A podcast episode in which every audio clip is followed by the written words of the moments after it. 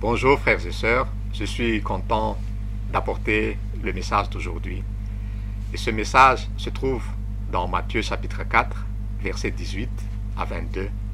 Matthieu chapitre 4, verset 18 à 22, que j'ai donné comme titre Est-ce que je suis disciple de loin ou de près? Nous allons lire le texte. Comme il marchait le long de la mer de Galilée, il vit deux frères, Simon appelé Pierre et André son frère qui jetaient un filet dans la mer, car ils étaient pêcheurs.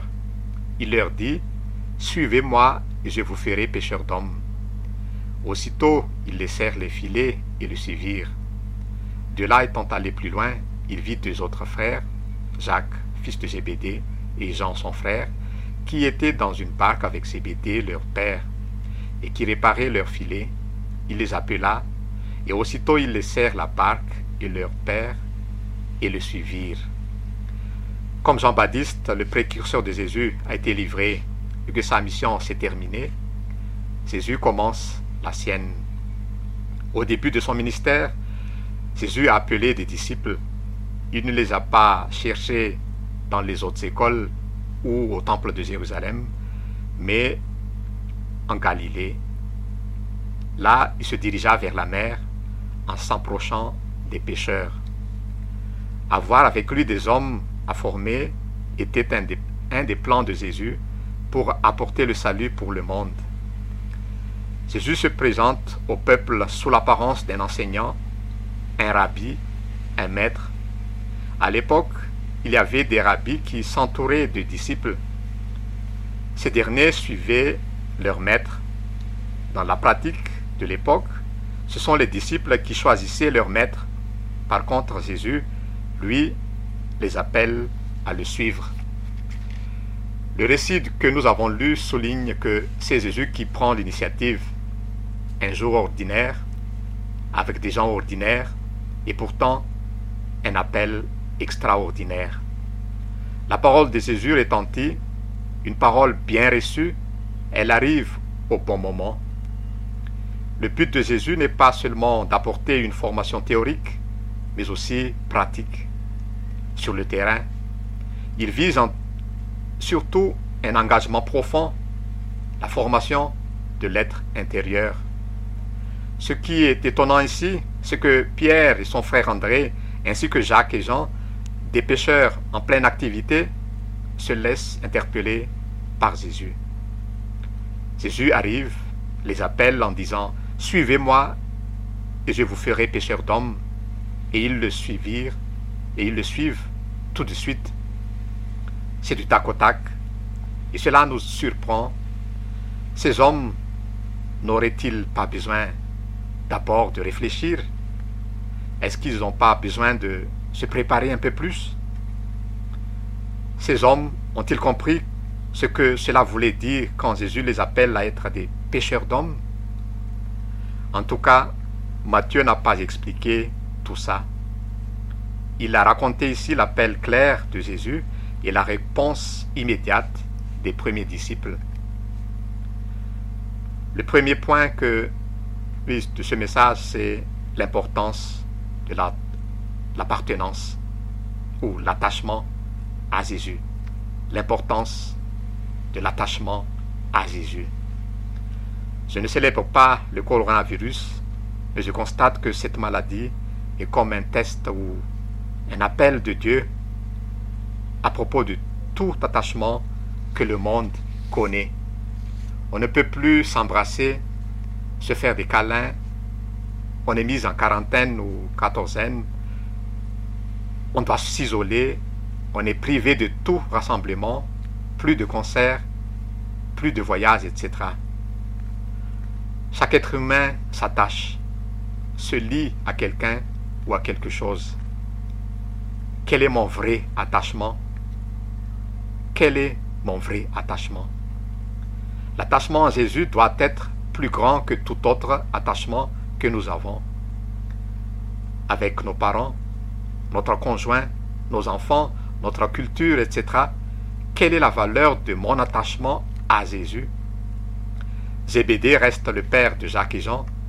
Pierre avait toujours sa femme et sa belle-mère. Mais à partir de cet appel, l'attachement à Jésus devient prioritaire. L'attachement à Jésus est un lien nouveau qui entre dans leur vie et qui traverse la trame de leur existence. L'Évangile ne dévalue pas les liens familiaux, mais les liens familiaux peuvent être un facteur de perturbation par rapport à notre attachement. Un appel nous place devant un choix. Suis-je prêt à obéir ou non? Et chacun a le droit de dire oui ou non. Preuve, il y avait aussi d'autres personnes qui auraient voulu suivre Jésus à l'époque, mais finalement, leur choix était non. L'engagement des premiers disciples n'est pas l'attachement à un bon projet, ni l'espoir d'un avenir meilleur, mais c'est l'attachement à une personne, Jésus-Christ. Il est vrai qu'après l'arrestation de Jésus, Pierre l'a suivi, pas par attachement du cœur encore, mais pour voir ce qui allait se passer peut-être. Cela a fini par un, un regret et des larmes. On ne peut pas suivre Jésus de loin. On ne peut pas suivre Jésus de loin. Les raisons qui peuvent nous éloigner de Jésus sont nombreuses. La famille, les études, le travail, notre culture, une relation amoureuse, etc. Ou des habitudes, l'argent et surtout l'orgueil. Je vais parler un peu plus de l'orgueil tout à l'heure. Suivre Jésus, c'est compter sur ses ressources, non pas sur les nôtres. Ne nous appuyons pas à nos capacités et nos ressources, ressources naturelles. Le Seigneur exige de ses disciples une soumission inconditionnelle. C'est Dieu qui nous appelle là où, nous, où nos, compétences sont utiles. Oui, notre formation est utile pour Jésus, pour Dieu. Mais d'abord, il a besoin de notre être, notre engagement total pour lui. Dieu bâtit son royaume en nous demandant une dépendance totale envers lui, et non pas une confiance en soi. Voyons l'exemple de Paul dans 1 Corinthiens 2, versets 1 à 4. J'étais auprès de vous dans un état de faiblesse. Ma parole et ma prédication ne reposaient pas sur les discours persuasifs de la sagesse, mais sur une démonstration d'esprit et de puissance. Paul possédait des qualités intellectuelles exceptionnelles, mais il renonça à s'en prévaloir pour s'abandonner complètement à son Dieu parfaitement suffisant. Notre capacité d'accepter que nous sommes faibles par nous-mêmes sera le moyen de Dieu pour nous équiper de ses ressources illimitées. Le suis-moi de Jésus est notre slogan de vie. L'orgueil, c'est vouloir faire sa propre volonté, c'est vouloir être indépendant vis-à-vis de Dieu, c'est notre suffisance qui désire être libre de toute contrainte, c'est la tendance de régner soi-même à la place de Dieu. Vous et moi, nous sommes tous concernés par la force de l'orgueil, car c'est ça le péché originel. L'orgueil L'orgueil est de nature essentiellement compétitive. Quand on prend la parole, quand on fait un travail, quand on passe un examen, quand on est seul ou avec les autres, l'orgueil se manifeste pour mettre notre moi sur le trône. Je crois qu'au fond de nous, il y a souvent cette tendance à vouloir être le meilleur Viser l'excellence, c'est bien. Dieu est le top de l'excellence. Mais pour nous, êtres humains, vouloir être le meilleur est un risque car une porte est ouverte pour devenir orgueilleux. Je ne vais pas dire qu'il ne faut pas viser l'excellence. Non, c'est bien de viser l'excellence, mais c'est faire attention à notre état de cœur à propos de l'orgueil. L'orgueil, c'est une attitude qui cherche à me considérer au-dessus des autres. La richesse, l'intelligence, les apparences physiques, le rang social, etc. sont tous des domaines que favorise de l'orgueil, s'installe dans le cœur. Et ça, c'est la base de ce que Jésus voulait faire. pour les premiers disciples.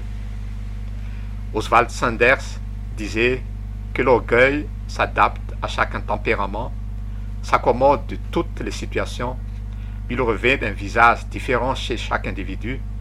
Nous ferions bien de nous demander quelle forme il prend chez nous. Orgueil de prestige, de race, de grâce. Grâce, ça veut dire les dons spirituels. Ça peut nous conduire à l'orgueil, l'intelligence, de réussite, de succès, de capacité, etc.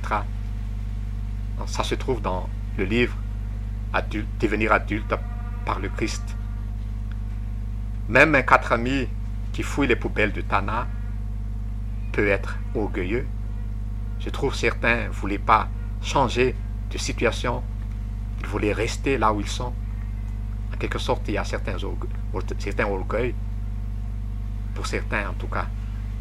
Notre attitude en suivant Jésus doit être caractérisée par un esprit de dépendance envers lui.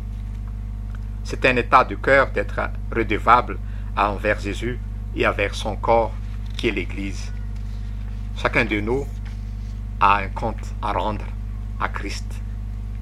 Et c'est pourquoi l'être doit être bien formé avant de faire quelque chose.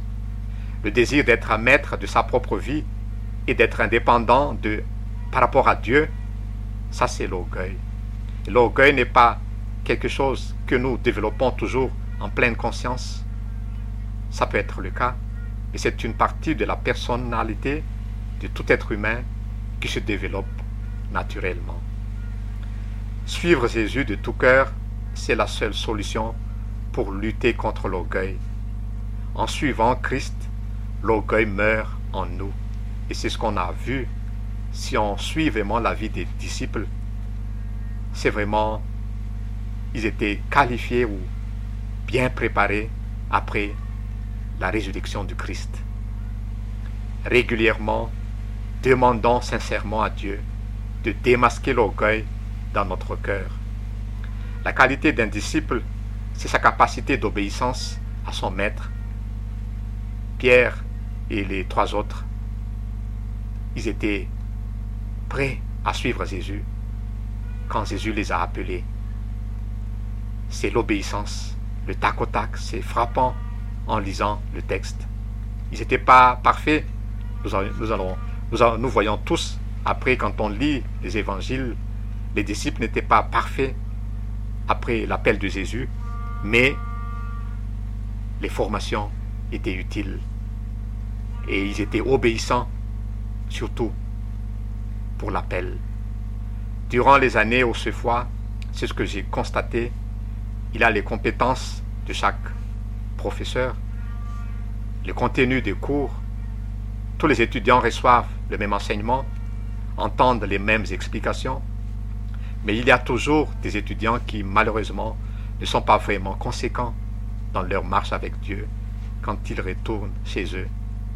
Mais ceux qui sont clairement engagés, ceux dont nous entendons des bons échos dans leur ministère après ce foi, ce sont souvent ceux qui avaient des qualités d'obéissance durant les années qu'ils étaient au foi. Et les travaux pratiques les travaux à rendre, des petites choses ou grandes choses, c'est vraiment des moyens qu'on voit qui est obéissant. Et souvent, après ce foi, ses frères et sœurs portent vraiment des bons fruits. Malheureusement, ceux qui désobéissant, souvent des échos négatifs qu'on entend, même s'il y en a qui ont des niveaux intellectuels notre deuxième point de ce message, c'est le contenu de notre appel. Le contenu de l'appel. Quand l'attachement est OK, une deuxième étape nous attend. Je vous ferai pécheur d'hommes. C'est ce que Jésus a dit aux premiers disciples. Je vous ferai pécheur d'hommes. Jésus prend l'initiative de l'appel il a aussi l'initiative de la mission qu'il confie aux disciples. C'est être pécheur d'hommes. Quand Jésus venait vers eux, ils étaient en train de pêcher des poissons.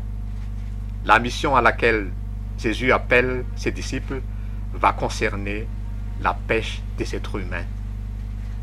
Jésus leur demande d'avoir une continuité dans leurs activités. Ils resteront pêcheurs, mais cette fois-ci pêcheurs d'hommes. Cela signifie aussi faire des disciples à leur tour. Notre histoire, nos activités, nos relations ne disparaissent pas forcément sous l'effet de l'Évangile. Il y a peut-être une continuité, mais Jésus nous conduit en même temps vers une autre perspective. Être un disciple, c'est faire des disciples des autres. Par exemple, dans la famille, parmi les amis, nos collègues de travail, mais toujours dans la dépendance envers Jésus. Il a dit, je vous ferai, c'est-à-dire c'est lui qui fait l'œuvre en quelque sorte. Les disciples sont des instruments. Je n'agis pas de manière indépendante, mais je me soumets à Jésus et je travaille avec lui. C'est à chacun de voir comment il vit sa propre mission avec Dieu. Pour terminer ce message, est-ce que je suis disciple de loin ou de près? Jésus nous lance un nouvel appel. Suis-moi, suis-moi. Avant de faire quelque chose, nous sommes appelés à être avec Jésus, à dépendre de lui, être avec Jésus dans une marche commune tous les jours de notre vie, avec Jésus à 100%. Les disciples suivaient Jésus parce qu'ils étaient attachés à lui et ils dépendaient de lui. Ils ne suivent pas le propre chemin, mais le chemin de Jésus. Il est le Seigneur de chaque pas de la marche de leur vie. Ne faisons pas des choses indépendamment de Jésus. C'est ce que je voulais insister encore. Ne faisons pas des choses indépendamment de Jésus. Que faire la volonté de Dieu soit prioritaire dans ma vie. Le disciple n'est pas autonome. La présence de Jésus est indispensable dans ce qu'il dit et de ce qu'il fait. Que l'objet de notre foi reste Jésus. Suivre Jésus signifie nous attacher à lui. C'est placer le Christ au cœur de notre existence et ne rien envisager de faire quoi que ce soit sans lui ce temps de confinement, cette pandémie, c'est un moyen encore de nous engager plus, de nous faire plus des pas avec le Seigneur. Ils appellent vraiment les enfants, les jeunes, les ados, nous les adultes, renouvelons notre engagement pour le Seigneur. Attachons un peu plus à Dieu. Donnez plus de temps dans la méditation, puiser plus la parole de Dieu et faire du travail, faire de tout cœur ce que Dieu vous a appelé. Quoi que ce soit, dans tout ce qu'on fait, que Jésus reste le centre de notre vie. Que Dieu nous bénisse et bon courage, frères et sœurs. Merci.